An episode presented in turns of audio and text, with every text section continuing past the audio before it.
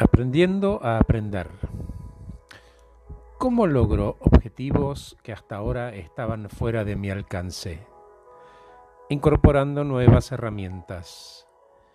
¿Y cómo las incorporo? Aprendiendo. ¿Y cómo?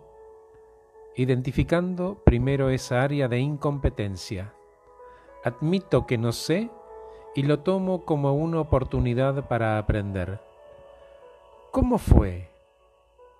La estabilidad se quiebra, esta desilusión es buena, es saludable y de alguna manera nos ablanda para prestar atención, admitir que no sé y asumir esa responsabilidad.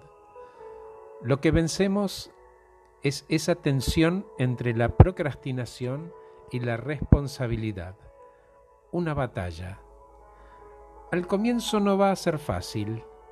Voy a sentir capaz incomodidad y preocupación porque estoy en desventaja. Estoy en desventaja porque no sé.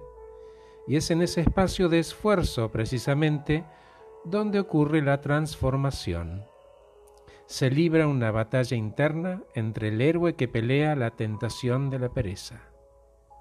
Cuando vence el héroe pasan varias cosas aprendo, se restablece ese orden que se quebró cuando admití que no sabía, trascendí la vergüenza, aprendo y vuelvo con un regalo al espacio de ejecución fortalecido.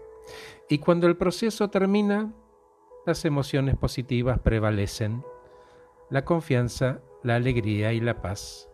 De esta manera nos damos cuenta que toda situación insatisfactoria es una historia potencialmente de aprendizaje cuyo protagonista no encontró aún la forma de llegar a un final feliz. Gracias por escucharme, soy Horacio Velotti. Que estés muy bien.